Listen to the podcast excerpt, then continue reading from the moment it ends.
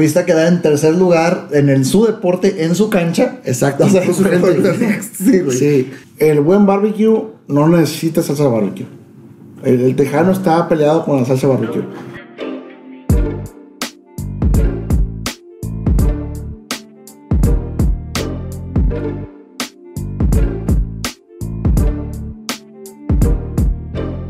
¿Qué volé una vez más? Vendedor por accidente con invitado especial, Luis Rivas. ¿Qué volé? ¿Cómo andamos? ¿cómo andamos? Saludcita. Siempre ya se hizo costumbre estar Salud. brindando aquí en el, en el podcast. Raza. Oye, qué chingo tenerte aquí. Un poco de contexto. Además, allá que presentarte yo, por favor, una presentación tuya va a ser más este, formal y más completa de lo que yo pudiera decir. Mucha gente que te conoce a ti seguramente va a ver esto, pero para los que no, Para mis dos seguidores, compadre, aquí andamos. eh. cuando lo comparto estoy seguro güey, que un chingo de Sí, gente sí. va a estar viendo ahí. Este, bueno, compadre, primero que nada, gracias por la invitación. Este, un gusto a todos. Soy Luis Rivas, soy de, aquí de Monterrey. Y parte de Monterrey, parte de Linarense, siempre lo he dicho. Ahí. Este, me dedico a, entre varias cosas, al transporte, poquito a la construcción. Y ahorita le estamos dando muy duro también al barbecue. Entonces, este, pues ahora sí que un poquito. de Ahorita, todo. entre comillas, ¿cuánto tiempo llevas metido en el barbecue? En el barbecue, cuatro años profesionalmente. ¿Y por, por hobby? Por hobby empecé en- hace 10 años, en 2012 empecé a humar. Y cuando dices profesionalmente, ¿cuál es el brinco que hiciste de hobby? Ya vamos a meternos en el tema. Ya, ya ¿Qué- empecé qué- a, a claro, compadre, vamos ¿Qué, qué- qué brinco diste? ¿O a qué te refieres? ¿Cómo lo diferencias tú el, el- el, amateur versus, o el hobby versus profesional? Ya profesional es ya cuando empiezas a, a competir, a ganar dinero por las competencias Ajá. y a cobrar por cursos, por clases, todo ese tipo de cosas, ¿verdad? Ya cuando tú recibes un ingreso, ya es algo profesional. Ok, ya. Eres una figura importante en el barbecue, eh, representando México y representando Monterrey en otras partes, en otros países también. Sí, bueno, ahorita me toca a mí representar a México en el Mundial de Barbecue en Houston, Texas. Este año quedé tercer lugar del mundo en el No barbecue. es cualquier cosa. Allá, ahí, ahí- vamos. Falta ser, falta ser campeón mundial, ¿verdad? Es la meta. Fuiste a ganar, fuiste a quedar en tercer lugar en el su deporte, en su cancha. Exacto. O sea, sí, güey. Sí, sí, la, mi meta es ser el primer campeón mundial este, que fuera de Estados Unidos, ¿verdad? Todos son de Estados Unidos, entonces quiero ser el primer campeón mundial extranjero. Me quedé a dos puntos de serlo, entonces creo que lo podemos hacer. Dices dos puntos, ¿cómo se mide? ¿Cuál es la métrica? Puntuaje, son tres categorías principales, brisket, eh, costillas y pollo, del 1 al 100. Ajá. Eh, yo no recuerdo lo que saqué, saqué como 277, algo así. El segundo lugar sacó 278 y el primer lugar quedó 280. algo Ok, o sea, dos puntos significa literalmente número, numéricamente dos Sí, dos o tres puntos quedamos ahí de, Ya. de quedar Ya. campeones. Oye, y vamos a darle doble clic. Me interesa, cuéntame por favor y cuéntanos el, el- yo entiendo que tienes un antecedente logístico, Ajá. que te has dedicado a la logística, eh, digamos que ahí empezaste a trabajar Sí, sí, profesionalmente. claro. También supe que llegaste a Laredo.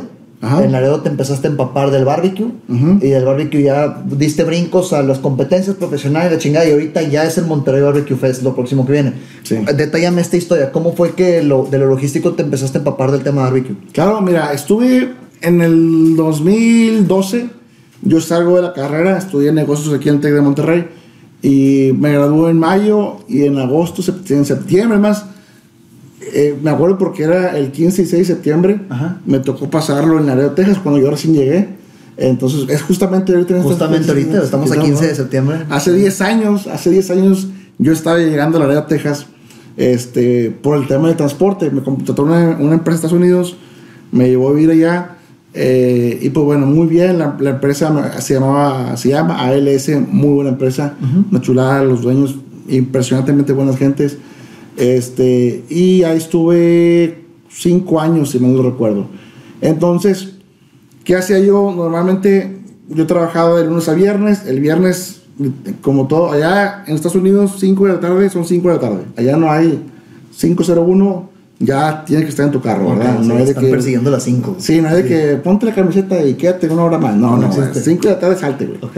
Este, es más. ¿Es, en- es en Estados Unidos país o en frontera? ¿Tú en crees? todo. Ok. en todo, o sea, todo. sí es Sí, sí, sí tú te- márcale a- a- es más, 4.58 y yo tenía compañeros arriba de su carro. O me acuerdo, ese sí me acuerdo mucho. 4.55, un compadre se salía, prendía su carro para que se enfriara. Pues la verdad es un infierno, Sí, sí. Para que se enfriara el carro con el clima. Y luego a las 5 vámonos. Y así iba. O sea, Ok, o sea, puntuales. era puntuales, puntuales. Obviamente de repente había eventualidades como todos lados, pero Pero sí, el, el, el americano, el gringo, sí es muy estricto con su horario.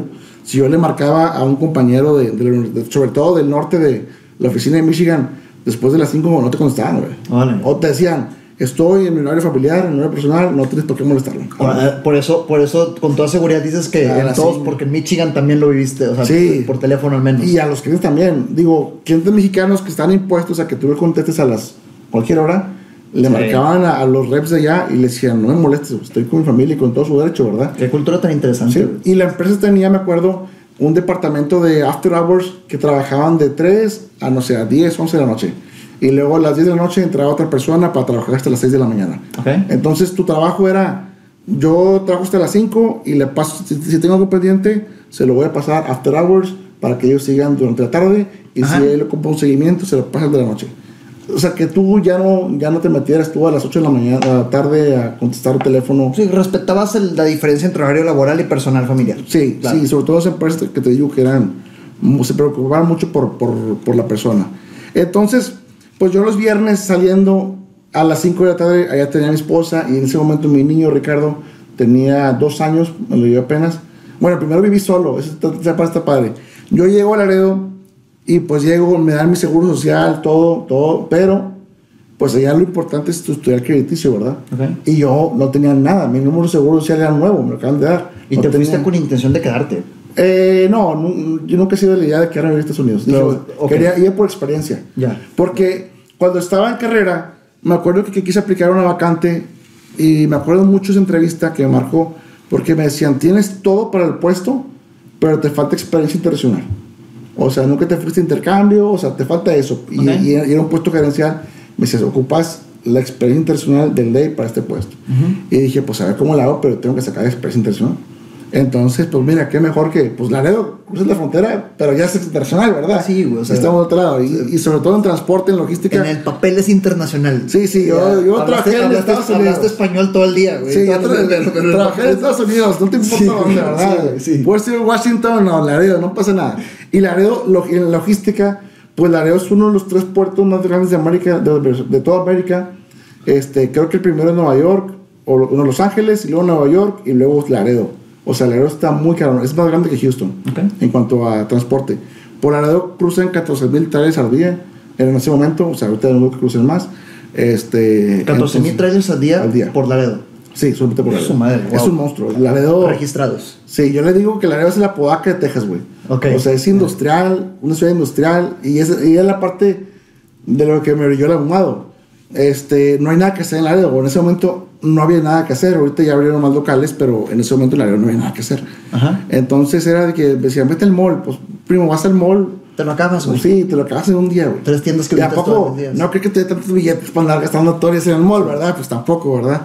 Entonces, pues me acuerdo que tra- yo trataba de regresar todos los fines de semana posibles del viernes saliendo, venía para Monterrey, iba por mi esposa y por mi niño, venimos para Monterrey.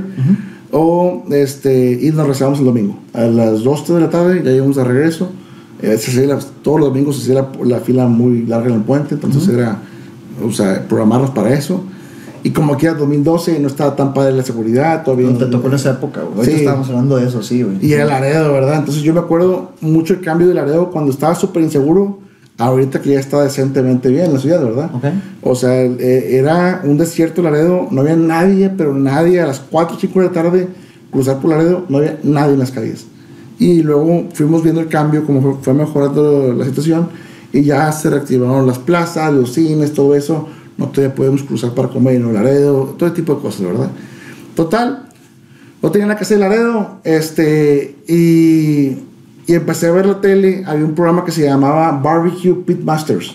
Ok. Y entonces lo empecé a ver y el formato era muy sencillo. Eran tres jueces y eran tres pitmasters. Los tres pitmasters competían entre ellos tres. ¿Qué figura es el pitmaster? El participante. El, Así le llaman sí, al participante. El pitmaster es el- como el experto en ahumado. Ok. Como hay un grillmaster que es el experto en la parrilla, el, ex- el, el pitmaster es el experto en ahumado. Entonces es gente que está especializada en barbecue, en ahumados. Y me acuerdo que, que ellos hacían el brisket, los ponían siempre a competir en brisket. Y yo no sabía ni qué era el brisket, ¿verdad? Entonces, ya mira qué padre, se ve un padre. Y me acuerdo que un día un, un tocayo, Luis Machado, me dijo, oye, compadre, vamos al, al Rudy's. Este, íbamos al Rudy's, la verdad, por la cheve. Porque el martes la cheve estaba a un dólar, güey. Entonces, ¿Qué, así qué presentación? ¿Un vaso, Sí, sí, sí. ¿Un vaso de un dólar? Entonces, Ok. sí, sí, una cheve, un, un bote, Ok. no, una, este, una botella, era un dólar, güey. Ya. Está bien, güey, costaba unos 50 dólares, güey, pues estaba bien, güey. Claro, sí. Esto. Entonces nos, nos íbamos al Rudy's a echar unas cheves y, y ahí fue donde descubrí ya el barbecue, comerlo, ¿verdad? Este, y me acuerdo que la primera vez que probé el brisket, que, ah, cabrón, está buenísimo. La crema de elote del Ruiz hasta la fecha es de mis favoritas. Este, y luego viendo el programa ese dije, pues yo creo que puedo hacer esto, ¿verdad? Entonces... ¿Ya tenías algún contexto de, de parrillero? ¿Algún contexto de norestense? Sí, lo de, lo de regio toda la vida, de las carnes asadas. Yo creo que lo más, más cercano que le podía decir era hacer los borregos en ataúd, cabrito en ataúd. todo O sea, eso. lo más, lo más eh, complejo que te pudiste haber aventado antes de eso era en, en ataúd. Sí, en ataúd. Ya. Entonces, eh, me acuerdo que me- no tenía mucho dinero, compadre. O sea, sinceramente no ganaba mucho, güey. Este, entonces, me fui al Walmart y me compré un amador que todavía lo tengo en la casa, ese nunca lo voy a tirar, güey. Y está todo oxidado, ¿verdad? Pero lo tengo de recuerdo. Es un charbroiler chiquito. Me costó 65, 70 dólares, si mal no recuerdo. Ok, bien, Y dije, con este le voy a dar, güey. Y empecé con ese madre Omar, güey. Obviamente mis primeros briskets fueron unas piedras, güey. Unas piedras y feos. Yo, si yo digo, si yo agarro esta madre se la aviento a alguien, lo mato, güey. Eh, ok, pero Sí. ¿cómo, cómo fue que dijiste? Ok, vi un brisket, en el programa te decían un tutorial de cómo hacerlo No. y entonces ¿cómo fue que empezaste a aventurarte? YouTube, güey.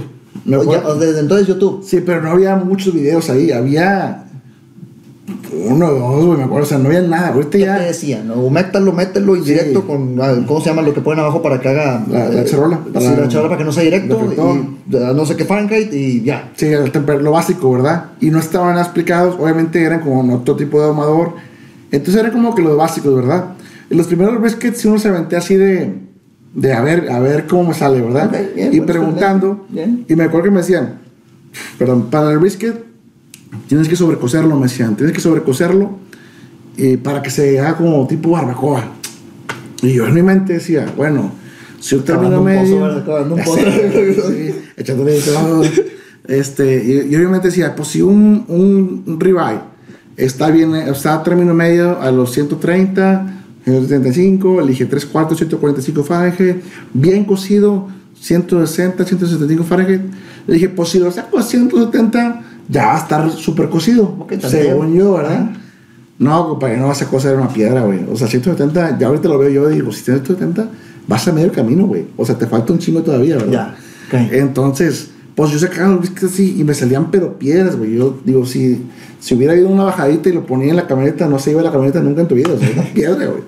Entonces, como quiera me los comía, pues no iba a desperdiciar la carne, Claro, ¿verdad? ya que, claro. Y luego me acuerdo que uno los hice en el horno y luego les echaba Dr. Pepper. O sea, ahí le empecé a experimentar hasta que viendo videos en YouTube y eso y leyendo, me acuerdo, me acuerdo mucho de una página de internet, la de How to Barbecue Right. Me acuerdo mucho el formato porque era el formato de página de internet antigua, ¿te acuerdas? Que tenía todas las ligas en azul por un lado. Cuadricular. Sí, sí, sí. o sea, con, con Cero diseño, con ¿verdad? las divisiones muy, muy pinches, ¿no? Sí, Muy-. Sí. Y que le sí. picabas y ponía morado el link, o sea, ese tipo de. Ya, ya, muy sí. básico el diseño. Pero ahí venía un chorro de secretos, entonces ahí empecé a, a, a meterme. Y luego en ese momento yo no estaba muy metido en Reddit. Y en Reddit había foros, ¿verdad? Todavía foros. Y le puse, oigan, quiero hacer un buen brisket, ¿cómo lo hago? Y Raza empezó a comentar de que así, así, así, él así. Entonces por todos lados me puse a preguntar y ya empecé a, a, a- mejorar un poquito, un poquito, ¿Te ¿verdad? estás dando cuenta que te estabas picando? Porque todo lo Sí. que me estás diciendo te, te intenciaste bien cabrón. Te Sí. metiste a Reddit, te compraste, luego YouTube y luego le experimentaste y le llega. Suena mucho tiempo y mucha dedicación. ¿Sí te diste cuenta que te enganchaste No, no, ese nunca me cuenta. O sea, yo ya después dije, ah, cabrón, o sea, ya volteas a ver y dices, güey, sí le metió mucho tiempo a esto, Sí, claro, güey, sí. Y, pero, pero tenía mucho tiempo libre. O sea, te digo, el área no nada que hacer. Entonces, 5 de la tarde después de. sí, Jale, claro, después salir el viernes me ponía a ahumar, güey. O sea, todo el fin de semana era ahumar. Ya. Y ahumaba costillas, y ahumaba pollos, cosas así. Entonces, pero mi meta siempre fue sacar bien el brisket. Siempre Ok. quise sacar bien el brisket. Entonces, ya pues pasa el tiempo, gracias a Dios, empecé a mejorar, empezó mejor. Y me acuerdo, las, la, yo vin- viniendo a Monterrey, las primeras veces que hice brisket, güey, te lo pueden platicar mis amigos, güey. No- yo no tanteaba todavía los tiempos, ¿verdad? Entonces yo metí el brisket, según yo, para que saliera a las 10 de la noche y saliera a las 3 de la mañana, ¿verdad? Ya. Y mis amigos todos hambreados, así. Sí, Sí, me acuerdo que, no, ya sácalo como esté, te lo partimos. Y, no, hay que reposar. No, ¿cuál reposar? Ya sácalo. O sea, Tú, tú, tú poniendo en práctica Sí. la teoría que habías adquirido, pero, sí, pero no, sí, te no. Sí, ya, ya ahorita siempre les digo, si van a empezar a hacer un brisket con sus amigos, güey, tengan unos tacos a un lado o algo, güey, porque no la voy a armar, güey. Claro. O sea, es 90% los puedo decir que la va a salir mal, güey. En promedio, ¿cuánto? ¿Ya puedes decir tú que hay un promedio, un fijo de, de un buen brisket en cuánto tiempo queda desde que enciendes el asador? Sí, sí, ya tengo medido. Yo, por ejemplo, los briskets que yo pongo en el restaurante son aproximadamente 7 kilos, 7 kilos y medio, sin trimear, sin limpiarlos, sin Ajá. quitarles excesos. Este, yo ya trimeándolos y todo me quedan más o menos como en 5 kilos y garras. Y esos yo en 7 horas, 6, 7 horas, ya los tengo listos. ¿Y alguien, al- alguien que lo hace por hobby, pero sí le sabe, es un promedio normal, esos 7, 8 horas? Eh, no, yo los hago un poquito más rápido porque yo los hago a un- a una temperatura más arriba del promedio. Tú ya le metes técnica. Sí, ya, porque Ok. normalmente la gente huma a 225 o 50. Yo humo a 300 grados Fahrenheit. Ok. Entonces, Pero porque tú te la rifas. a mí me gusta más, sí, me gusta. Ya. No, no hay necesidad de, de quedarte 12 horas. La gente que te dice, hice un brisket en 14 horas, yo digo, güey, pues ¿qué estás haciendo, güey? O sea, te fuiste a una película, qué verga, o sea. A, a- a eso voy. O sea, ¿hay algún promedio amateur, un promedio de hobby? Yo diría que un brisket de 7 horas no te debes tardar, tardar de, de 7 kilos, no te debes tardar más de 8 horas en hacerlo. güey. Ok, O sea, es una buena métrica. O sea, si alguien es fanático del brisket y, Sí. y- y quiere aventárselo, 8 horas ya es un chingo. Sí, O sea, ya te mamaste, güey. O Ya. sea, lo, ten- o, o lo estás haciendo muy bajo, lo estás haciendo a, dos- a 200, 220, sí te vas a meter unas 8 o 9 horas. Ya. Pero a 250, no 8 horas debe ser más que suficiente. Y consejo para la raza: cuando ahumen, ahumen en base a la sensación de la carne, no a la, no a la temperatura interna. ¿Por qué? La regla te dice, o la, la regla que yo tengo es que un brisket debe estar listo alrededor de los 204 Fahrenheit internos en la parte del flat, en la parte del galleta, ¿verdad? A esa temperatura debe estar aproximadamente, y digo aproximadamente porque hay muchos tipos de carne, güey. Hay muchas calidades de carne. Hay este, desde el Select, güey, Choice, güey, Prime, Wagyu. Entonces, hay muchas calidades. Hay disti- distintos tipos de ganado y las vacas son diferentes. O sea, un mismo brisket que pesa 7 kilos este, puede salir a los 204 o a los 90, y- 296 o a los 214, ¿verdad? Pero la diferencia es que yo humo a que cuando yo meto el termómetro salga como mantequilla, que ya no haya resist- resistencia. O sea, repite lo que dijiste ahorita cuando vaya, la recomendación, cuando vayan a ahumar Ahumen por sensación de la carne. de la carne, no por temperatura. O sea, que el termómetro puede marcar lo que tú quieras, pero Pero si sale como ya- mantequilla, ya está listo. está listo. Marque, un día marque 200, otro día marque 100. sí. Sale como mantequilla, ya está listo. Te digo, si sale, si puede ser un guayo de los 196, puede ser un select a los 214. Ok. O sea, pero si está como mantequilla, ese es el momento cuando ya lo sacas. O lo agarras por los laditos, lo, lo aprietas y se siente como almohadita, ¿verdad? es Entonces- otro buen, ot- otro, otra manera de determinar que ya está listo. Sí, Ya. pero con el termómetro no le fallas. Si el termómetro lo, lo- sin, sin tú presionarlo, si no es como que dejando caer, entra el pinche termómetro, ya está, güey. Así de cabrón pasa, que lo pones. Sí, es como mantequilla, güey. Ya. Como mantequilla la carne. Es cuando ya chingaste. Ok. Eh, ahí puedes decir, va a estar bien perro esto. Ya. Entonces es un, un buen tip. Ya, entonces este. Pues ahí, compadre, o sea, empecé ya a seguir amando. y- ¿Cómo hace el brinco? De, de- esto fue cuando arrancaste YouTube y viste el, co- el- el programa este y empezaste a experimentar. ¿Cómo hace el brinco de ahora sí lo que llamaste profesional, que es Sí. competir? Yo ya decía, bueno, ya me sentí seguro de que creo que hago algo bueno. Este. Me inscribo al Grill Master con mis amigos. Bien. Entonces, pero mis amigos ni no cocinaban, güey. Me- acuerdo que ese día Grill Master les tuve que enseñar cómo picar una cebolla, cosas así. Ya hay competencia, ya ese día. Ese día. Sí, no, o sea, ellos iban a agarrar el pedo. Sí, pues se agarrar el pedo. Creo que nomás, nomás Rodolfo, Rodolfo Peña, que sigue estando en el equipo todavía, Ajá. de los originales, porque antes se llamaban Aguacateros, nomás Rodolfo quedó en el equipo. Rodolfo es, es buen amigo y él es chef. Él, él ha seguido conmigo en el equipo siempre. Es el, creo que es el único, el único que siempre ha estado. Y, este, y los demás no, los demás pues, lo hicieron nomás por ir a agarrar el pedo. Iban a agarrar el pedo, claro. Sí, hecho garras, digo. Mi compadre Paco Ramírez, que ojalá lo veas, güey. Estabas hecho garras, compadre, pero feo, güey. Pero bueno, ¿Cuándo fue este Grill Master al que te inscribiste? fue en el 2018, creo, 2019. Do- O sea, ya viajamos varios años en el tiempo. Sí, o sea, sí, yo todo ese tiempo me la pasé fumando solo y, y, y comiendo barbecue por todos lados, pero leve, o sea, no, no, a- no al grado que me metí ya en los últimos años. Oye, ¿cu- ¿cuál es la definición? Estaba hablando con mi hermana, te dije que estaba hablando con mi hermana antes de venir contigo, que, que estaba emocionada por el evento. y, y sale una pregunta. eh, ¿Cuál es la definición de barbecue? Esto es lo que los ojos civiles ven, ¿va? Yo, yo escuché barbecue la primera vez en mi vida y le di una definición de una salsa barbecue. Luego escuchas a la gente americana y barbecue es el hecho de hacer una carne asada. Y luego ves los restaurantes aquí en Monterrey y barbecue es el tipo de comida. ¿Qué pedo? ¿Cuál es la definición correcta? Para mí el barbecue es una comunidad, es la comunidad. Bien. Siempre ha sido barbecue, define como comunidad, que es todo lo que involucra alrededor del ahumado.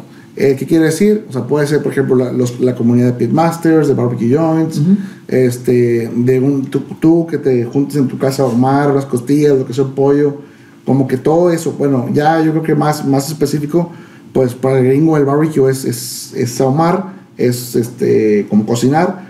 Para nosotros sería más más ahumar literal, o sea, les- uh, vamos a ahumar, vamos a hacer un barbecue, pues vamos a ahumar algo. O sea que mi percepción de que para ellos sí es el hecho, sí es el Sí, evento es más correcta. como, como no es que no es tanto como que vamos a, a grillear algo, o sea, es vamos a hacer un es barbecue something, es un barbecue y después hacer un hot dogs, güey. Pero le llaman así a hacer carne asada, hamburguesas y sí, según ¿verdad? yo es más, más- Es como aquí, vamos a una carnita, allá es vamos a hacer un barbecue. Sí, se chingó. do un barbecue, to a barbecue. Ya. yeah. Entonces, así es más el show. Pero para mí es más el todo, todo lo que lo, lo envuelve, ¿verdad? O sea que cada quien le da definición. Sí, Sí, pocas sí, palabras, sí, no, sí. no puedo estar mal. Siempre dudan lo que la gente les dice, ¿verdad? Van a ser puras mamadas, como uno está diciendo ahorita. Pero así, o sea, yo creo que ahorita es más, más por ese lado, ¿verdad? Ya. Y, Y- perdóname, te escribiste al Green Master en 2018, tus Sí, amigos sí. iban al, Sí. pedito. Y, y ¿Se quedó Vale- Rodolfo? Sí, vale, Rodolfo se quedó eh, muy bueno, hizo un pato él. Me acuerdo que era la primera competencia que fui. Y me acuerdo porque me jueció Gualberto, We- Weber Me Foods. platicaste el, el- Sí. la semana pasada. Entonces, este, Gualberto me jueció, y pues Gualberto es Gualberto, ¿verdad? Es, una autoridad gastronómica culinaria que en- El tío, ¿verdad? El tío Gualberto. Tío. Este, es una autoridad aquí, es un, un excelente foodie, excelente comensal, excelente parrillero, cocinero, como lo quieras ver, y, y mejor persona aún, ¿verdad? Tremendamente buena persona. Y yo, a mí me impactó mucho que me conociera porque, pues, es Gualberto, ¿verdad? Entonces, este, ahí yo no lo conocía en persona, no, no éramos compas, ahorita ya nos llevamos muy bien, pero ahorita no nos conocíamos. Y, este, y me acuerdo mucho que presenté el brisket, pero bien X, es como que nomás, toma, le di una, una lajita a cada quien, así, una laja, bien pinche, ¿verdad? Pues obviamente no fue bien, güey, o sea, sacamos 67 o 57 de 70, 80 equipos, una cosa así, ¿verdad? Ok, o sea, bien. no, hasta el tronco, ¿verdad? Estaba tratando de sacar un porcentaje para alivianarte, güey. no, no, no, no, compadre, las cosas como son, ¿verdad? Sí, güey. Tranquilo. Entonces, este, pues no, no nos fue bien, güey, pues obviamente, güey, era la primera competencia, no sé ni qué pedo. Este, y, y ya, pero de ahí le empezamos a dar. ¿Ya tenías este, intención de dedicarte a algo así? ¿Ya tenías el, el- como que la cosquillita de meterle pues, profesionalismo a Sí, eso? ya, ya, ya tenía intención de competir, esa era la primera. Y luego, después de esa, que me acuerdo que fue septiembre, en noviembre, me acuerdo mucho que me invitan a participar, creo que era en el Miller Grill Together, aquí en Monterrey, que estaba muy chido, te regalaban unos Mountain y muy bien organizado, un evento muy padre, y creo que era el primero. O irme a competir en Laredo, Texas, en barbecue. Y yo creo que ese fue un partaguas para mí, porque fue donde tomé la decisión de que, bueno, me quedo en Monterrey y participo en el Together, tranquilo, sin batallar mucho y parrilla, o me voy allá y a ver cómo va, porque ya nada más te ponen un cuadro en un espacio y no te dan nada, o sea, no te dan luz, no te dan nada, güey. O ya te ya habías sondeado tú Sí, era todavía. dije, todo es muy diferente ya. Le dije, no, pues chingue su madre, voy para el Laredo, a ver cómo va. Pero a eso me refiero, ya estabas tomando decisiones como algún, una Sí, carrera. o Como sea, ya- más para- enfocado a, a ver a qué le doy, ¿verdad? Total, me fui para allá, no supe ni en qué lugar quedé. No, es que allá no- en ese momento no te decían en qué lugar quedaste. Es no ganaste, no ganaste, güey. Punto, hay un primero y no punto. sabes. Ok. Pero obviamente yo creo que no me fue muy bien, porque yo me acuerdo de mi brisket, yo tengo las fotos en mi Instagram y parecía chorizo, güey. Estaba bien raro, bien colorado, o sea. Sí, no me lo imagino, brisket chorizo. No estaba chido, ¿verdad? Entonces, obviamente no, no estaba cerca ni el top 10, güey. Pero me gustó mucho la experiencia porque conocí a muchos pin masters este, que ahorita son muy buenos amigos míos. Conocí a Robert Sierra, conocí a Arnie Tess, a, a Fred Robles, a Ernest, Ernest Cervantes. Que todos ellos, yo no los conocía, pero son gente muy cabrona, güey. O sea, Robert Sierra, tipazo, aparte que es un tipazo. Este, el güey es embajador de la marca Heinz este, en Estados Unidos. Tiene su propio barbecue. Estuvo con Jimmy Kimmel. Embajador de la marca esta de, salsa barbecue. salsas. Sí. y él tenía la de Texas con su cara, o sea, él hizo la receta de Texas. Órale. Y digo, estuvo en Nueva York con este Jimmy Kimmel en su programa y el chingada. O sea, era una estrella, Robert Sierra. Sí, sí, escaló, Y güey. yo no conocía, güey, pero y de hecho llegamos, me acuerdo que mucho que, que nos tomamos una foto. Y le digo, bueno, güey, ¿cómo te tagueo, güey? Y me dice, ¿cómo diciendo?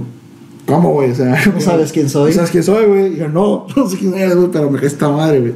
Y a eso no sé que nos llevaba muy chido, güey. Estaba Brian González, usted es mi- hermano ese cabrón, güey. Aaron y Texas lo conocí. Yo no conocía a nadie en medio del barbecue, güey. Ok. Entonces, yo creo que eso me, me ayudó mucho a, a no, como no intimidarme tal vez, o llevarme más de compas con ellos, porque pues, ni puta idea quiénes eran, güey, pero me cayeron bien, güey. Y nos hicimos compas, güey, y de ahí me empezaron a invitar a, a más eventos ellos, y a barbecue joints, y ahí fue donde empecé ya a crecer en el mundo del barbecue, tanto de competencia, y luego me empezaron a, a invitar a, vente a conocer este barbecue joint, Ok, o sea que la aceleración fuerte se dio ya estando allá. Sí. Por irte a Laredo. por ir a Laredo. Bien. Entonces, ya de ahí me fui a, a, a Joints, eh, empecé a, a cocinar con, con más Pitmasters, con, eh, me acuerdo que de los primeros grandes que fui, fui a Hayes Co Barbecue en San Marcos, ahí está el Pitmaster Jesse Miranda y el dueño es Mike Hernández y Mike Hernández Jr.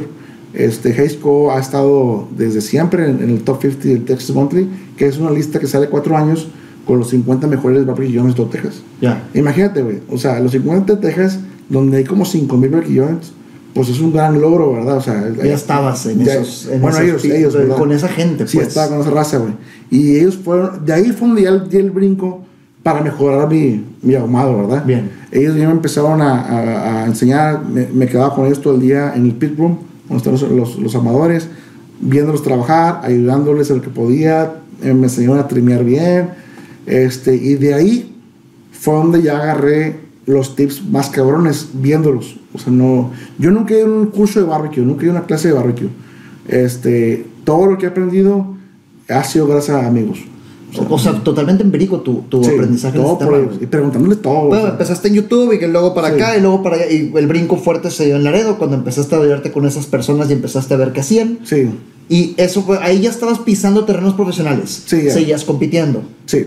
¿Va a la par de cuando abres el restaurante acá? No, el suerte fue hace poquito. Ok, y, Sí. o- entonces sigues compitiendo, te sigues empapando del mundo profesional. Sí, me siguen invitando ya a restaurantes a cocinar. Hice algunos pop-ups allá en Estados Unidos.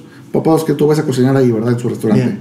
Tú haces tu platillo y lo vendes. ¿Ya ganabas dinero de esto? Te- ya, ya, o sea, no, era puro hobby. No, siempre he sido hobby. o Seguías sea, dedicándote a la logística. Bueno, Sí. sigues dedicándote a la logística. Sí, ahorita la logística es lo que me, lo que me da para, para arriba y para abajo, ¿verdad? Ya, El, el ingreso del, del- de la comida de Rips no se compara con, con lo que gano en transporte, ¿verdad? Claro. Ojalá algún día se haga, ¿verdad? Pero. Pues con eventos, pero con eventos, pero no, este. Hasta el evento el Origi fue realmente lo hacemos como le digo, entre compas y para compas. O sea, eh, no es por, por hacernos millonarios, nada de eso. Este, es para, para crecer esta comunidad que tenemos. Y yo les digo a, a mis amigos de Estados Unidos, para mí es una forma de agradecerles a ustedes todas las atenciones que me han dado durante estos años. Porque he ido a un chorro de barbecue joints, me meto desde la cocina, me quedo en sus casas, güey. O sea, eh, eh, un cabrón una vez que se enojó porque gané el mundial decía, es que arriba se la pasa robando experiencia. Pues sí, compadre, o sea, me la paso con ellos, con mis amigos, Sí, güey, claro. aprendiendo los mejores, güey. O sea, y así creces, güey. Como dicen, ro rodeate de los chingones y vas a ser chingón, güey. Claro.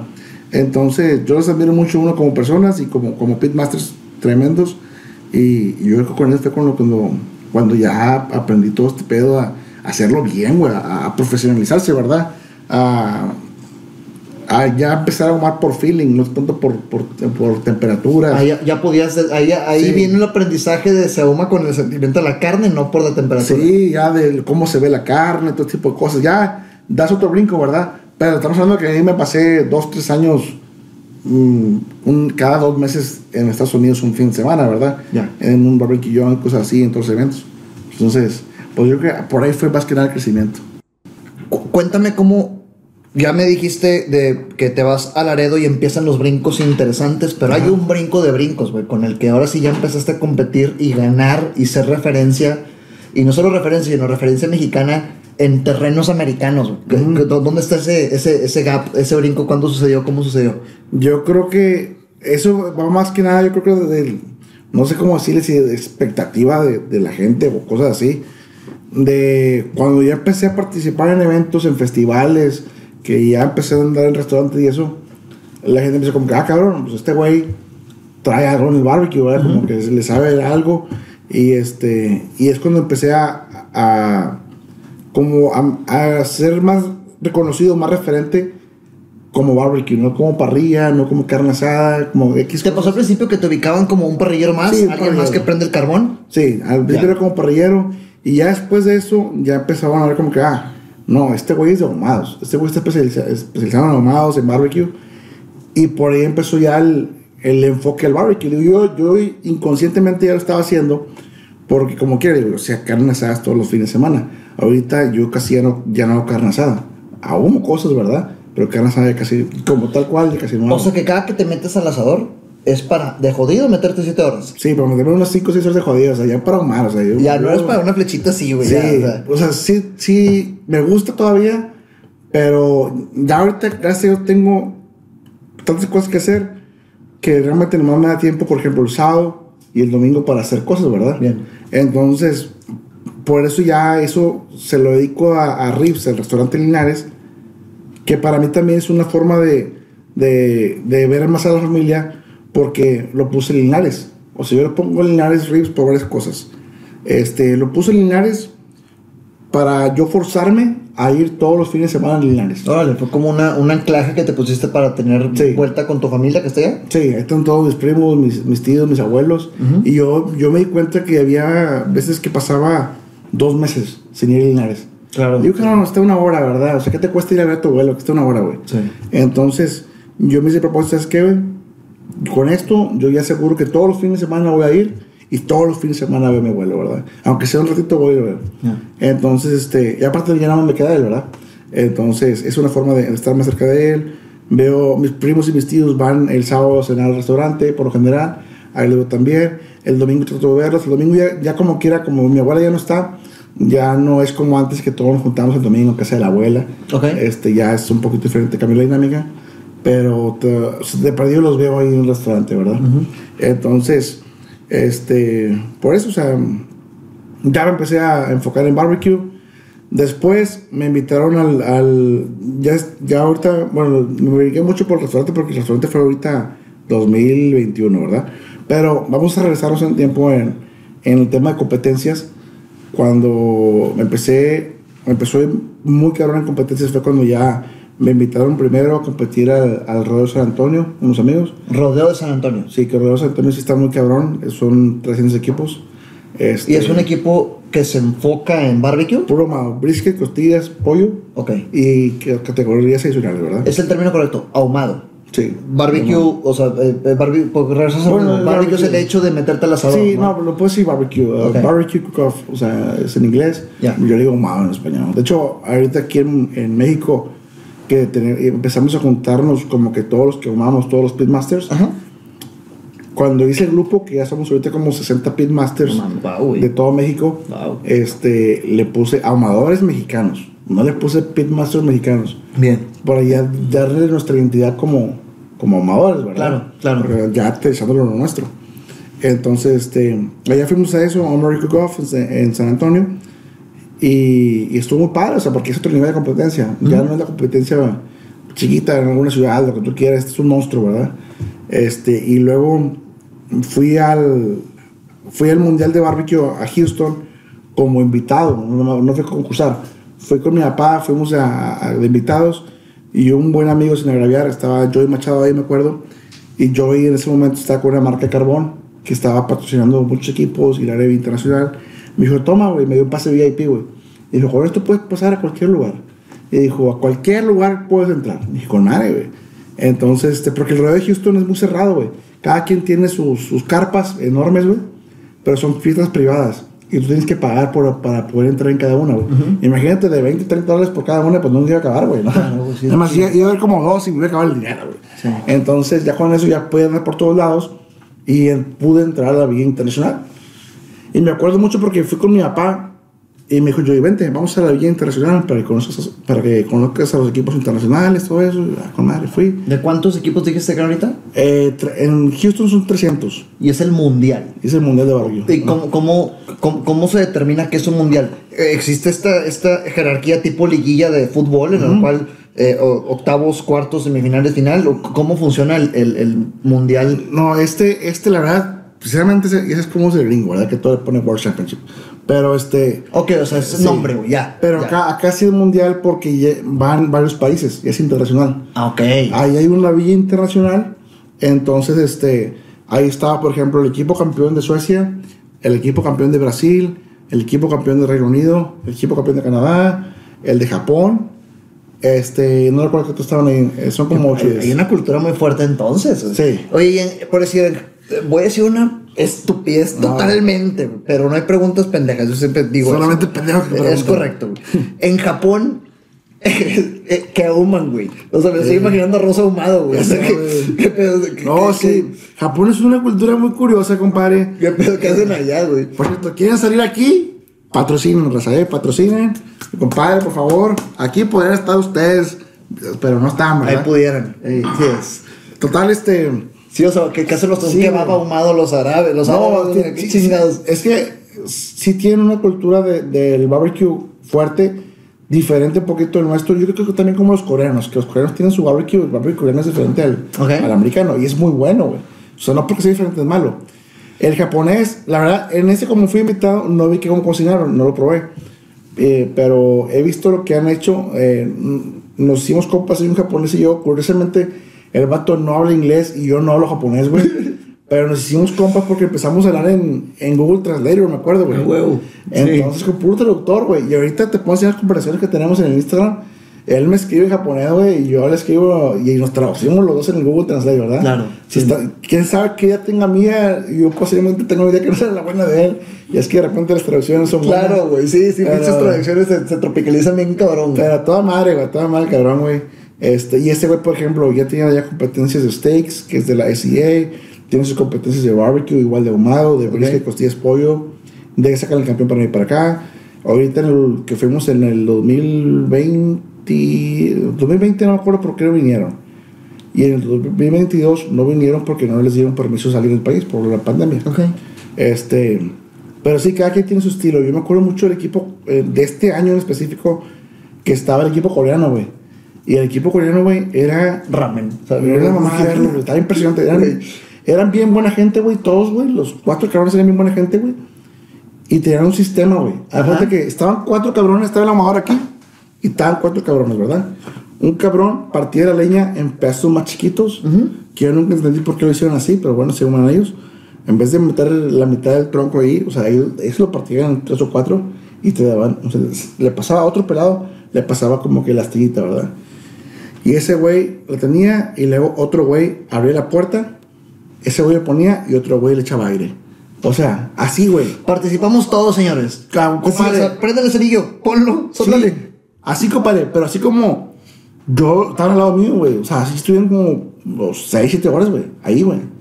Y yo, ah, cabrón, güey. O sea, y digo, un, un, un ahuma así, ¿verdad? Claro. Yo, fuck güey. Yo pongo un pinche leña en temperatura y ya sé que en una hora o en un cuarto no se me va a bajar la temperatura, güey. Me voy a acostar a sentar en algún lado, ¿verdad? No estar ahí pegado. Pero sí, muy, muy meticuloso, güey. Este, me acuerdo cuando envolvieron, que envolvieron en papel de carnicero blanco, no en tradicional que usamos el, el, el rosa, este, y así, y su brisket quedó diferente, güey.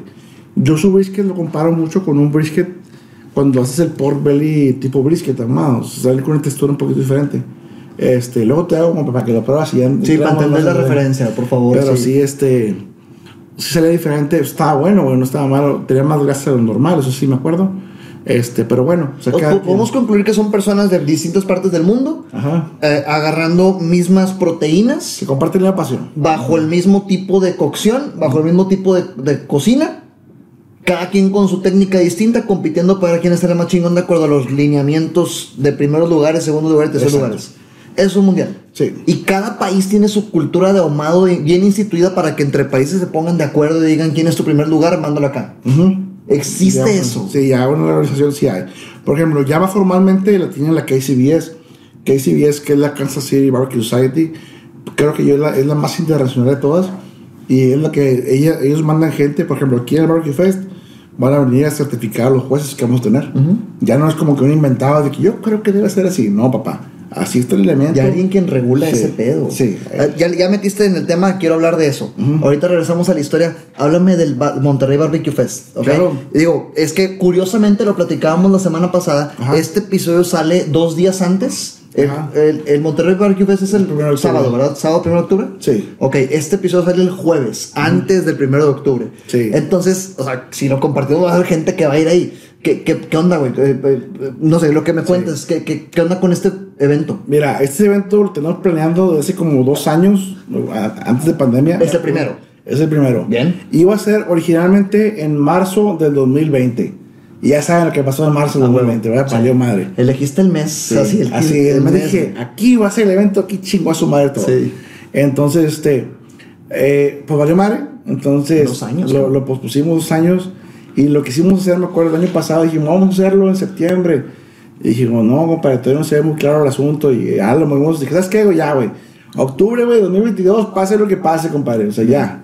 Y así lo hicimos. Entonces, ¿cómo nace este evento? En Estados Unidos hay dos tipos de eventos, que son de competencia y que son los festivales de barbecue. Entonces, de competencias como los que hemos ido, los mundiales, todo tipo de cosas.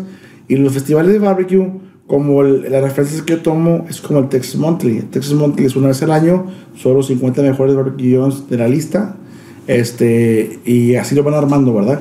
Tú vas, pagas tu boleto y te puedes ir a degustar de cualquier restaurante. Digo, todos te dan como un barquito con una probadita y te vas todo el, o sea, todo el día a probar. Es la definición de festival, ir a, a que los restauranteros eh, hagan degustación Sí. y expongan sus, eh, Sus platillos. ahumados, sus Sí. Ok, es la definición de festival. Del festival allá. Y la otra definición es competencia, como el Grill Master que acaba de pasar. Exacto. Ok. La diferencia de nosotros es que Grill Master es enfocado en parrilla. Ok. Parrilla y, y cultura norestense que me mama. Yo adoro el SMP, güey. Pues ahí estuviste en tercer lugar, estuve- ¿no? Acabo de sacar el tercer lugar con Tercer ellos. lugar, güey, sí. o sea, la, el SMP para. Si era SMP, yo no estaría aquí ahorita, ¿verdad? Porque la del equipo, hablamos de lo mismo, Sí. güey, que todos hacen comunidad. Sí, y no, y que si uno hace el Grill Master, pues yo no compito, güey. Y no me da por buscar más y ver qué más puedo hacer. Claro. Entonces, por eso siempre he dicho, o sea, mi respeto para el SMP. Y este tema es un tema muy diferente.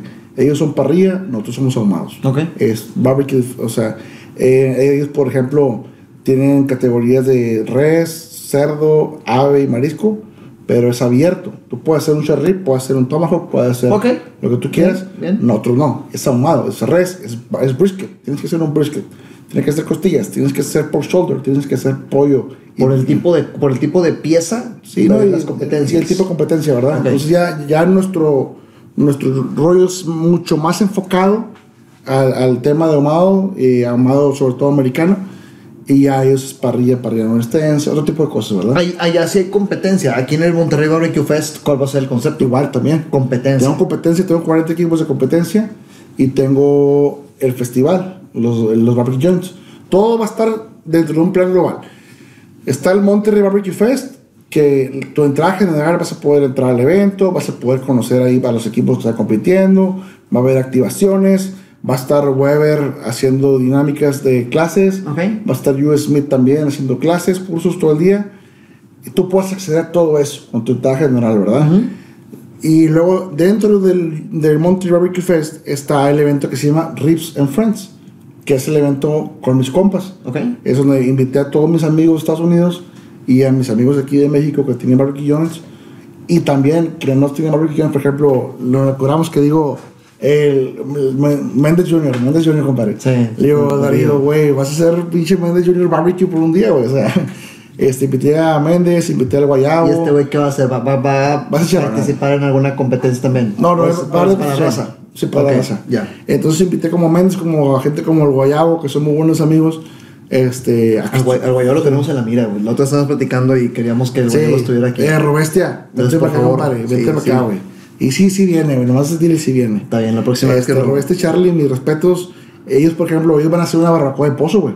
Ellos no van a hacer ahumado, van a hacer barbacoa de pozo. bien. Pero, como le digo, el evento se llama Ribs and Friends, güey. Son mis compas, güey. Yo puedo estar aquí, me Sí, echo se te, hinche claro, güey. Entonces, este, y, lo- y lo va a hacer un póster que diga Guayabo Barbecue, así como que de broma, ¿verdad? Ya. Así para que no diga nada de que no, no es barbecue, sí, sí es barbecue por un día. este, entonces, ya con el evento de, de Rich and Friends, ahí tú compras tu boleto, que es el boleto VIP para de Rich and Friends.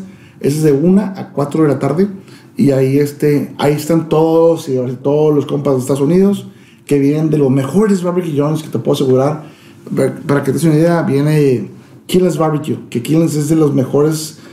Para mí, para mi gusto personal, es el mejor de Houston. Ok. De está Truth, que es muy bueno y es el tercero lista de Texas Monthly. Pero para mí, Killen's es del mejor barbecue joint porque, overall, haz de cuenta que tiene muy buenas carnes, muy buenos sides y muy buenos postres. Sí, hiciste que me acordara. Todo Y creo, creo que el paréntesis vale la pena. Hace poco fui a Fort Worth, a Dallas Fort Worth. Y, y digo, tú que eh, pisaste esos terrenos sabes más definitivamente, pero yo tengo un primo viviendo allá. Y me contó que, que la gente que es de, de Dallas y de Fort Worth, como que eh, son muy celosos de yo Sí. soy de Dallas y yo soy Fort Worth. No me Sí. combines, ¿ok? De hecho. Eh, este güey, mi primo, vive en Fort Worth y me llevó a un área en Fort Worth que es el Dallas Viejo. O Ajá. sea, es bueno, es el, el, la- el área vieja. Los Stockyards. Eh, eh, ah, el Stockyard, ahí fui. Sí, claro. Gracias por recordarme el nombre, güey. Te adelantaste mi pregunta. Y fui al Stockyard, que es el que es como una comunidad de. Es, es como un barrio antiguo. Ajá. regio- si alguien ha visitado Monterrey, es como un barrio antiguo, pero como el viejo este, güey. Sí, de- Y- con el ganado, tipo, estaba el ganado donde lo guardaban. Sí, y tú, tú vas caminando y es todo visualmente el viejo este. Y luego fui al Stockyard y hay una foto con George Bush. Y resulta ser que es el barbecue favorito de George Bush. Bush. Así, se, así, así lo, Sí. lo- es la propaganda. No mames con la tascada que me di, güey. Ey. O sea, y, y me lo presentó como el mejor barbecue. Mi primo es fanático, como el mejor barbecue de, de, de, de Texas. O sea, de la realidad. Y probé la salsa barbecue. Y él me dijo, es que este es el barbecue de verdad. Hay otros barbecues, y me mencionó otros estados de- de- del país de Estados Unidos, en donde sabe más dulce. Me dice, la gente piensa en barbecue y se imagina la salsa que te venden en el Carl Jr. Como las Carolinas, Kansas, todo eso. Ándale, y acá es una salsa líquida que tiene como que cierto picor. Sí, de hecho, tenemos un dicho que dicen: el buen barbecue no necesita salsa barbecue. El, el tejano está peleado con la salsa barbecue. Ah, Por eso, que me dijo eso, cabrón, ellos sí. te lo sirven sin salsa. Ya si tú lo quieres poner, ahí está en la mesa. Pero siempre dice: a good barbecue doesn't need barbecue. Sí, cierto, güey. Ahí había una mesa y me, en, en, en los vasitos esos donde típicamente venden frijoles a la charra. Ajá. Ahí me serví chingos de salsa, el platillo, y tú mojabas la carne Sí. y le decías, "No, hombre, güey, qué joya, güey. Ey. ¿Qué, ¿Qué onda? ¿Casaste este tipo de restaurantes? O sea, el, el, ¿cómo, cómo fue el reclutamiento de este tipo de lugares para el festival? Puros amigos, literal. Ok, o sea, con la raza con la que tú te has cuidado. Sí, con los que yo me junto, Bien. con los que me, me han recibido en su restaurante durante estos años, con los que yo platico, este, todos son compas. O sea, no dudo que, que con este rollo que vamos el, el años próximos se integren más restaurantes que no conozco, Ah, ¿verdad? claro. Pero ahorita, gracias a Dios, conozco del top 50, yo creo que me llevo muy bien con 35 de los 50. O sea, que el reclutamiento fue tan sencillo, compadre, estoy haciendo Sí. esto, jálate. Compadre, dije, estoy haciendo "Raza, esto, ¿qué jálate. pedo? ¿Quién jala? Ya, ya, el primer día, me acuerdo porque estábamos en un evento, estábamos en el... eh, fuimos, fuimos, es que somos como que un grupito, ¿verdad? Fuimos primero, me invitaron a cocinar a Los Ángeles y estuve mando en Los Ángeles en, en la- en el aniversario de Heritage Barbecue y ahí les dije, güey, traigo esta idea, ¿qué pedo? ¿Cómo ven? Y ya dijeron de que va, pues, suena muy chingón. Y luego fui a, fuimos a otro evento, a otro aniversario otro barbecue joint, que fue el de Brett's Barbecue, que fue en Rockdale.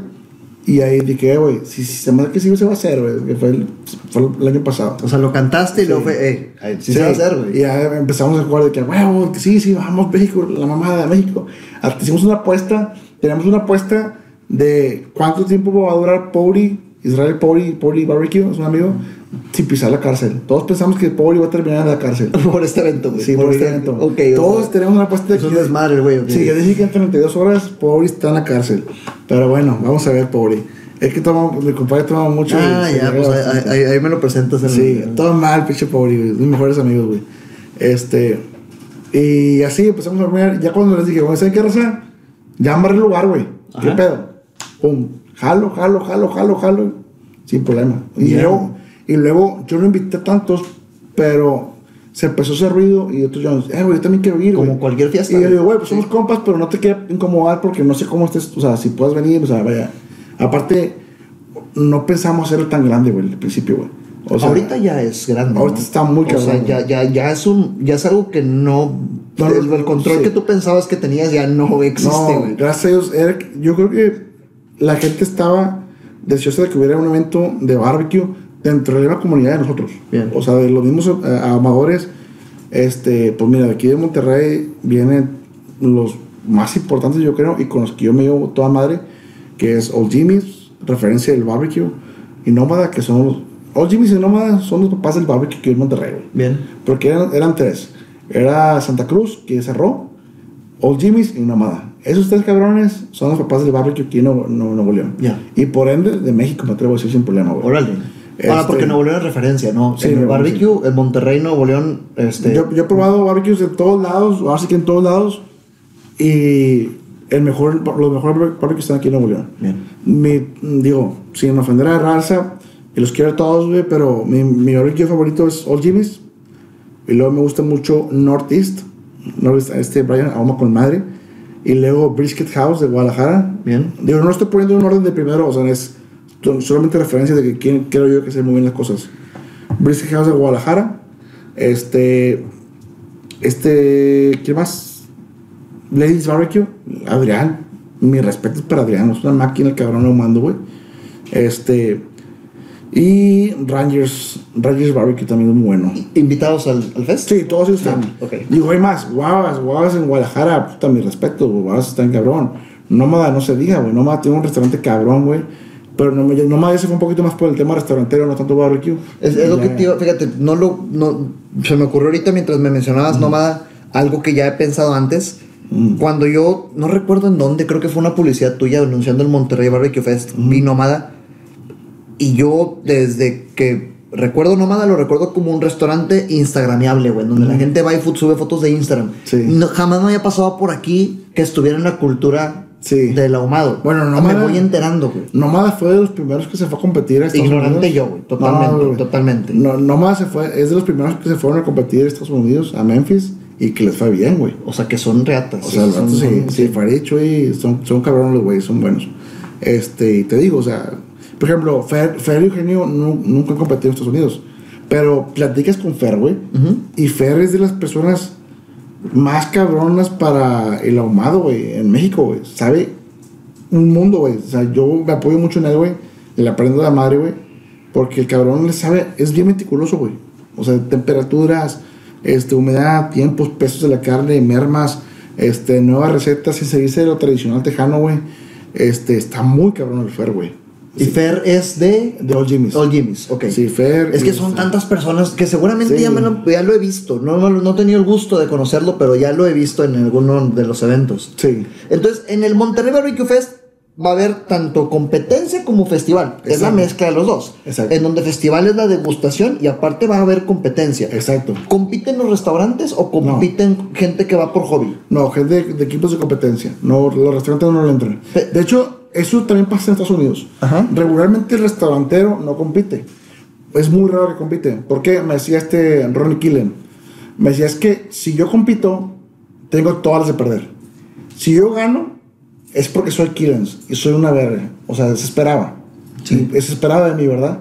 Pero si pierdo, soy un pendejo, güey. Claro, ¿cómo es posible? ¿Cómo es posible, Sí, güey? claro, que sí. tú millones y pierdes. Ok, o sea, ok. y se tiene- entonces el restaurantero tradicionalmente no, no compite. güey. Eso es lo sano, güey. Sí, no te sano, metas en esos ¿Para qué te pedos. Promueve tu restaurante Sí. nomás. Ya hay muchos de competencia, sí pasa al revés. Que los de competencia sí es muy común que después pasen al mundo restaurantero. Ok, ¿significa que cualquier bola de amigos, raza que se quiera inscribir, lo puede hacer? Sí, claro. Pero no, no, hay, normalmente... no hay nivel, o sea, tú Ok. puedes ser. Tengo literal un compa que me dijo, compa, tengo dos compas que metieron en equipo y que nunca han ahumado, güey. Que queremos entrar nomás a, a ver cómo están los chingazos Ya. y aprender y ya después vemos qué onda, ¿verdad? Es que ahorita que decías eh, eh, equipos de competencia, pues me imaginé como una liga en donde hay Sí. gente que ya se metió a las- todas las competencias y esta es la, la setenteava Sí. competencia que van, pero también es cualquier raza que dice, "Ay, yo quiero porque se me antoja, es la primera vez. Sí. Eso se espera en este Monterrey Barbecue Exacto, Fest. En los dos, sí. Hay gente que compite en todas las competencias que pueda haber.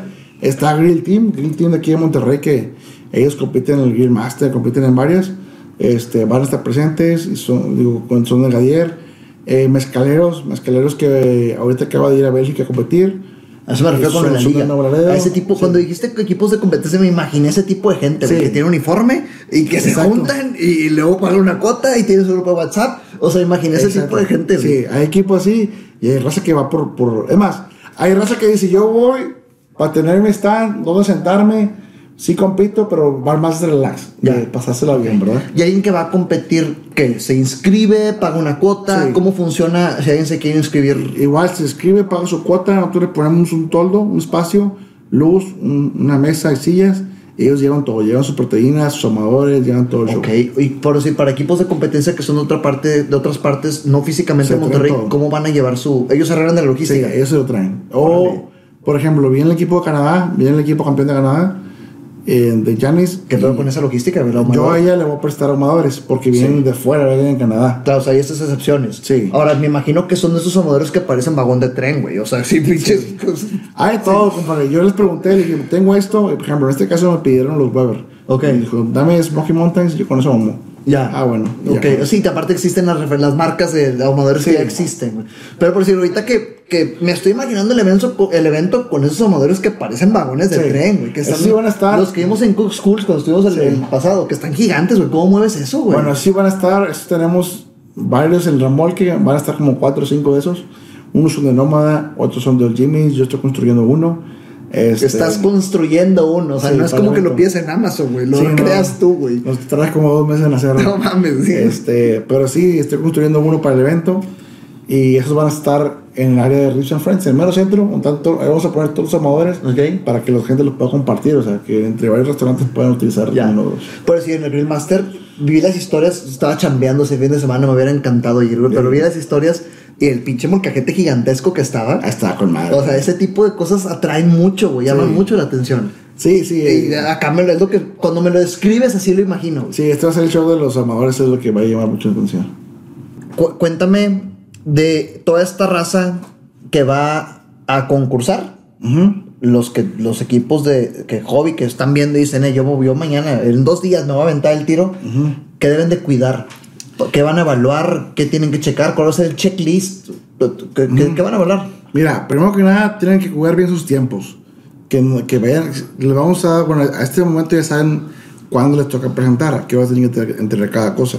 Entonces, cuiden bien sus tiempos, prepárense.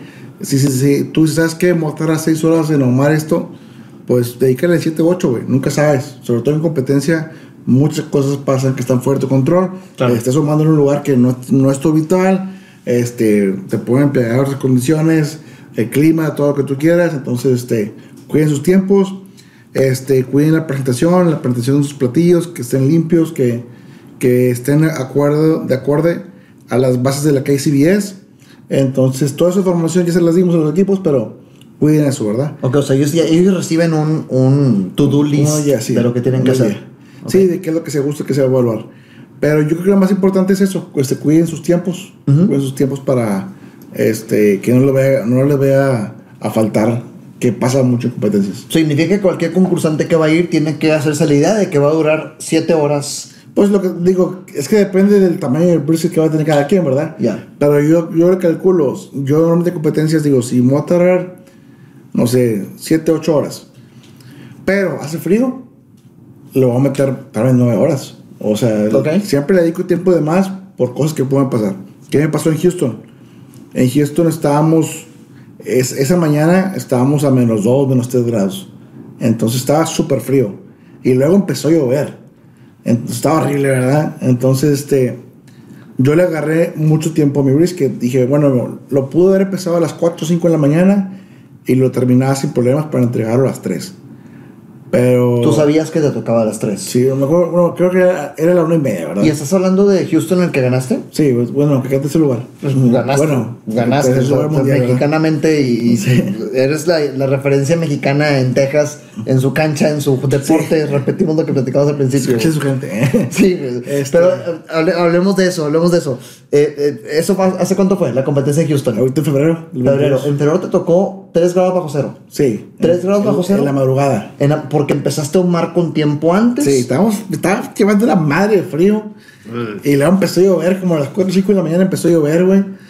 Estuvo horrible, güey. Todo lo que pudo salió mal, salió mal, pero este, me acuerdo mucho que me dijo Ronnie, Ronnie Kill me dijo, esta competencia, dijo, no mucha gente está tomando en cuenta el clima. Dijo, y va a haber muchos briskets que van a salir crudos, porque no no logran tiempo. Dijo, toma el tiempo las cosas. Ok. Entonces dije, bueno, yo normalmente empiezo ahumar a las 4 de la mañana, me fui a las 2 de la mañana. Dije a las 2 de la mañana empecé a aprender todo y a ahumar. Este, le agarré más tiempo y me ayudó. Porque aún con todo y eso, mi brisket salió bien y me faltó un poquito de tiempo, una media hora en el reposo. Porque yo tengo una temperatura a la cual yo corto el brisket cuando voy a competencia. Me faltaban 20 grados, que bajara a 20 grados para llegar a esta temperatura. O sea que la temperatura para, con, para cortar Sí, es una. yo tengo temperatura cortar. No voy a decir cuál, ¿verdad? Pero bueno, vayan a mis cursos si quieren que les diga cuál es. Ok, güey. O sea que Este- no es de enchilame esta, güey. Sí, no, no vas a decir- Ahumas en una temperatura, lo sacas en otra, reposas, que esté en otra para moverlo, que esté en otra para cortarlo, que esté en otra para servirlo, que esté en Sí. otra para comerlo. Sí, porque para cortarlo busco una temperatura en la cual me van a salir bien los pedazos y que se quede y nada. Porque como quiere el brisket, cuando lo va a probar el juez, eso sí lo voy a compartir, un secreto.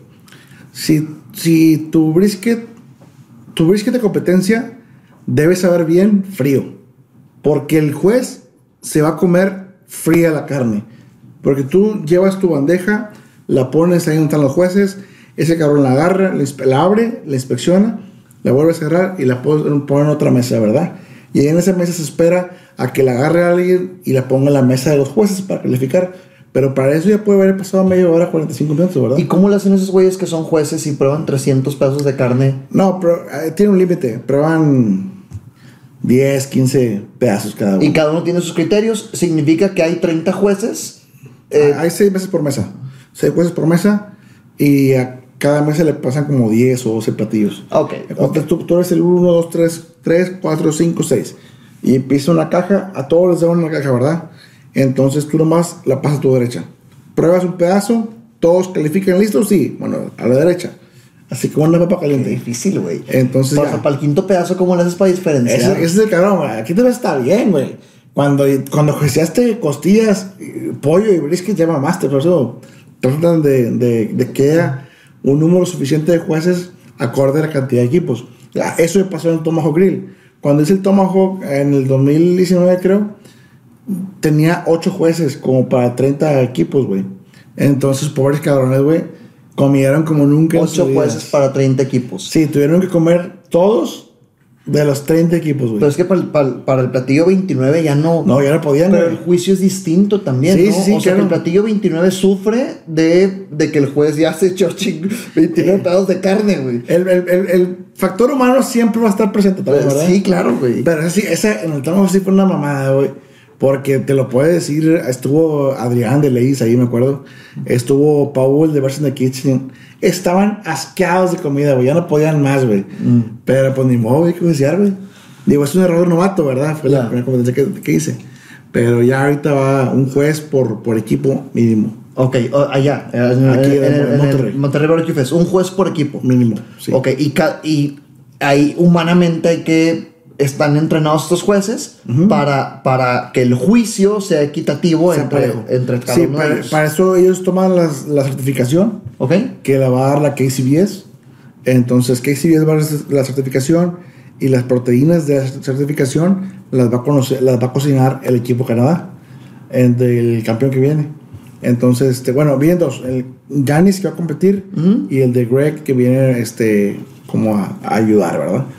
Entonces, este, Tiene un listado, supongo, ¿no? Cada juez, de que voy a calificar estas seis cosas. ¿Qué seis cosas Exacto. califican? Presentación, eh, textura, este, sabor, eh, con la vista. Ah, hay- una vez me dijo un juez, me dijo, buscamos que se vea como barbecue, que huela como barbecue y que sepa barbecue. Y dije, ah, mira, interesante. O sea, como que muy sencillo, ¿verdad? Y ya ellos tienen sus, sus- scorecard para, para llenar cada uno. Y lo que está muy padre es que te enseñan a juecear cada platillo por su propio mérito. No es comparándolo. O sea, yo- a mí me llega un platillo y yo, yo pruebo ese brisket y yo califico ese brisket por él mismo. No lo comparo con el brisket pasado ni con otro.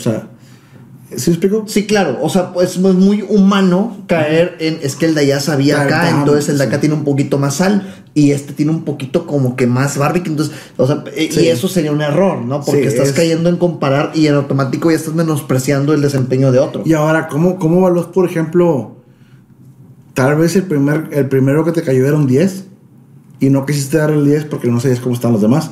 Así es que te valga más los demás, güey. Si ese güey es un 10, es un 10. Y están capacitados estas personas para Sí, hacer eso. Para eso es la certificación. Para que escuchen, güey. para Sí. que- quien va a competir, quien va a competir, claro. Sí, es, es, es para eso. No, tengan la confianza de que son jueces que le van a dedicar tiempo Bien. Y, y dinero porque la certificación cuesta. Entonces, este, lo hacen por, por gusto y lo hacen por ser mejores, ¿verdad? Bien. Se certifican para ser mejores jueces. Ok. Y todo esto va a pasar ya en dos días. Bueno, Sí. Bueno, si hoy, hoy sí es jueves. Ahorita en estos momentos, a las 7 de la tarde, empieza la, la certificación de los jueces. Ya. Ah, Sí. En Weber, Weber de Rioja. Que, que si lo llegas a ver después de este Monterrey Barbecue Fest, pues bueno, viene Ya el fue, siguiente. sí. Viene el siguiente. ¿Cuáles van a ser los premios? ¿Cómo- ¿Cómo, evalúan? ¿Cuáles van a ser los premios? El premio principal para mí sería el participar en el Jack Daniels Invitational y el American Royal. ¿Y esos dos son eventos? Son, Son, son campeonatos mundiales. El Jack Daniels para mí es el más cabrón. Porque en ese tú no puedes decir, yo quiero ir, yo pago por ir. No, te tienen que invitar, güey. O sea, ese no es, no es, es por mérito. Ok, o sea que aquí al Monterrey Barbecue Fest sí es de a mí me dan ganas. Pero para llegar a ese, ustedes consiguieron que, la invitación fuera un premio. Una de Monterrey es el premio. Entonces, Bien. eh, está cabrón, güey. O sea, créanme, por ejemplo, hay equipos de Estados Unidos que se van a competir a otros países para ganar ese boleto. Tanto que ya pusieron una regla de que el equipo que, que gane, si es de México, pasa directo. Si no es de México, lo meten a, la, a una rifa. Ok. Pero tiene que ser mexicano el equipo que vaya para. ¿Y es de Jack Daniels, dijiste? Ese es Jack Daniels Invitation. Ok. Ese es en Lynchburg, Tennessee, y está al lado de la fábrica de Jack Daniels. Ok, ¿y qué, por qué Jack Daniels está involucrado en temas de barbecue y ahumado? Pues yo creo que van, van también de la mano, güey. Este, y aparte, es una competencia que tiene muchos años. Y es- los que han ido, yo no me ha tocado ir todavía. Este, es una experiencia muy cabrona. Te recibe, por ejemplo, tu equipo, te dan una tapa de barril con el logo del Jack Daniels Invitational, todo eso, y el nombre de tu equipo. ok. Y luego ahí tengo entendido que en Lynchburg, Tennessee, nunca levantaron el tema de la prohibición de alcohol. Entonces, de los de ahí, antes, ¿te acuerdas del Capone y todo eso? Sí, cuando el Capone se hizo Se hizo todo viral. viral. Viral en en internet. Sí, a huevo. Sí, sí. Este topic. A huevo. Este, entonces ahí creo que no te pueden vender alcohol, güey. Entonces la forma de venderte la botella de, de Jack Daniels es que le graban tu nombre y te la venden como un souvenir. Es lo que me dijeron. Es una laguna totalmente, Sí. güey. Es una. Está bien. La ok, coca, güey. sí. Digo, nosotros para eso Sí. pintaríamos solos, güey. A- nos están enseñando que las mexicanadas existen en otras partes Ah, del país, de, de- de otros lugares, güey. Ahora, yo, esto yo no, no me consta, no he ido yo, eso me, me- han platicado amigos que han ido. Ya. Pero está muy chingón. Y el Kansas City Royale se hace en una pista esas de, de NASCAR. Órale. Entonces está muy chingón. Está muy para la competencia. Es campeonato mundial. Entonces las dos son oportunidades por sí solas. Son unos premios bien cabrones. Además de eso, obviamente hay premios materiales. Que es de Weber, que es patrocinador oficial de nosotros. Va a dar al primer lugar general un camado. Al segundo lugar general le va a dar un Smoke Fire, que es uno de pellets. Y va a premiar del 1 al 3 de cada categoría. De todo lo que tengamos. Ok. Entonces está bien, está chingo de premios. Este, además, eh, durante el evento de Barbecue Fest va a haber rifa de asadores Weber. Para- tú vas a participar, te, te damos tu boleto, es un, un boleto para la rifa. Entonces, este, lo vas a meter en una ánfora y ahí, no sé, cada hora, por así decirlo. Vamos a sacar un asador para rifar entre los participantes, asistentes generales, un asador Weber. Asistentes generales. Cualquier Sí, pelado que cualquier vaya a degustar o a, a lo que sea. A lo que sea. Ok, bien. Vas hasta ahí tu- con tu boleto general, el baby, lo que sea, vas a tener un asador Weber. Te puedes llevar un asador Weber, ¿verdad? Ok, por ir. Sí, por ir, Bien. punto. Entonces, se- se están luciendo los patrocinadores. A huevo. Además, Torrey, Torrey es patrocinador oficial. Este, Torrey nos va a mandar, creo que son mesas de trabajo, va a mandar básculas, o sea, va a mandar equipo Torrey. Ok, sí. Que tú sabes, compadre, si tú tienes restaurante o la- andas en este pedo de la parrilla, este, te va a servir, porque te va a servir, ¿verdad? Claro. Sí. Este, hay premios en efectivo y no me acuerdo qué más de premios ahorita, pero, pero, Pues no o sea, mames, güey. Wow, güey. Sí, va a estar bueno, güey. Wow. ¿Y cuántos equipos van a competir? Esperamos 40 equipos. 40 equipos entre gente que compite de ya varios años y Parejo. gente que se acaba de inscribir. Sí, aquí no hay niveles. Aquí todos 40 son equipos compitiendo más restaurantes. ¿Cuántos restaurantes van a ir a...? Sí, los restaurantes en el Rips and Friends, ellos no compiten. Son como 38 restaurantes, Barbecue Jones. Y alguien que va como asistente general tiene acceso a ambos. No, tú para poder entrar a los Pitmasters es el boleto VIP. Tienes que comprar el de and Friends. Ok, bien. Y en general te va a dar acceso a los cursos, a lo del área de competencia, que puedes estar por todos lados. Ya. Nomás para entrar a la degustación, si ocupas esa parte en específico, sí es el, el boleto VIP. Ok, ya para degustar con, Sí. los, con, con los restaurantes, pues. Sí. Ya, ok, es más la competencia. Exacto. Y Muy cada bien. restaurante va a cocinar, para hacer una idea, mínimo 400 bytes. O sea, para, para degustar mínimo. Wow, wow. Yo, por ejemplo, yo voy a hacer 600 smash burgers para regalar. Órale, Entonces, sí. wow. La vaca, la vaca va a ser... este, 600. smash burgers.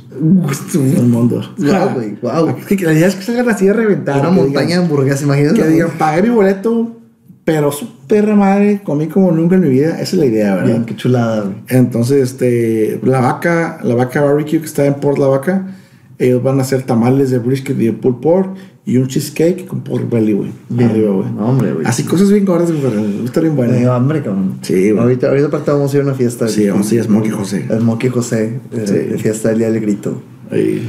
Oye, pues ya para despedirnos de, de este.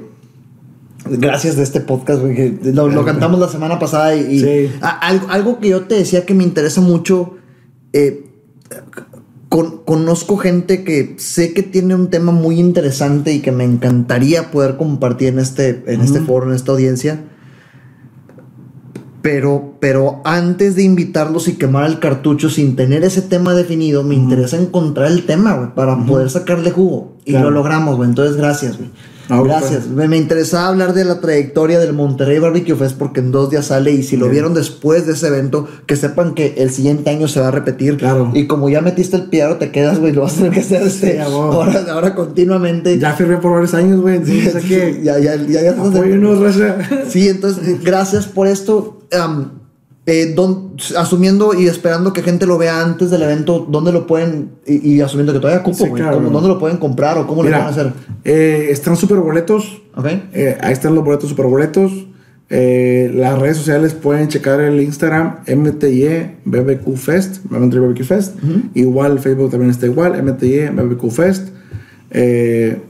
Y ya también pueden comprarlo.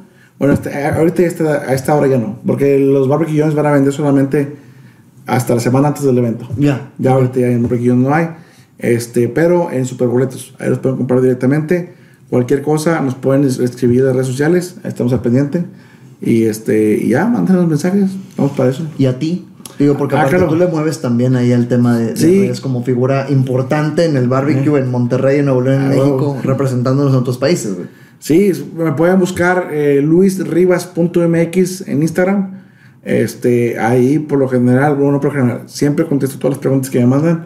De lo que sea, estar empezando mar o cualquier cosa o cualquier duda, no duden en escribirme. Estoy para eso, para ayudarles.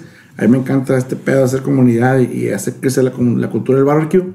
Entonces, no duden, no duden en contactarme, estoy a sus órdenes. Algo que me dijo Rafa, que creo importante, eh, Rafa Regio Parrillero, Claro, algo claro. que me dijo Rafa, que creo importante eh, puntualizar con lo que acabas de decir es que, que cada que tenías la oportunidad de meter su, tu cuchara en pro de Rafa, lo hacías, güey, con intención de ayudar. A pesar Mm. de que muchas otras personas tienen este celo de, güey, a mí me costó un chingo y la chingada y, no- y que tú siempre estuviste ahí. Entonces, reforzando lo de que sí contestas. Mm. Sí. O sea, reforzando de que sí, sí ayudas, sí aportas, sí, sí, sí, a quien tenga dudas de este tema, que, que pues es tercer lugar en Houston, güey. Evidentemente sabes. Qué verga el. México, no hay otro más arriba. Y no lo hay. Hasta, hasta ahorita y te vas a mantener ahí un buen rato, güey. Esperamos que sí. Pues gracias de nuevo, güey. Gracias de nuevo por estar aquí, Vale. saludcita. Y ahorita nos vamos a quedar aquí más y nos vamos a otra fiesta. Espero igual pasen Sí. un día de grito ya atrasado, eh, eh, disfrutando. Y hasta el siguiente episodio de Vendedor por Accidente. Nos vemos. Modores.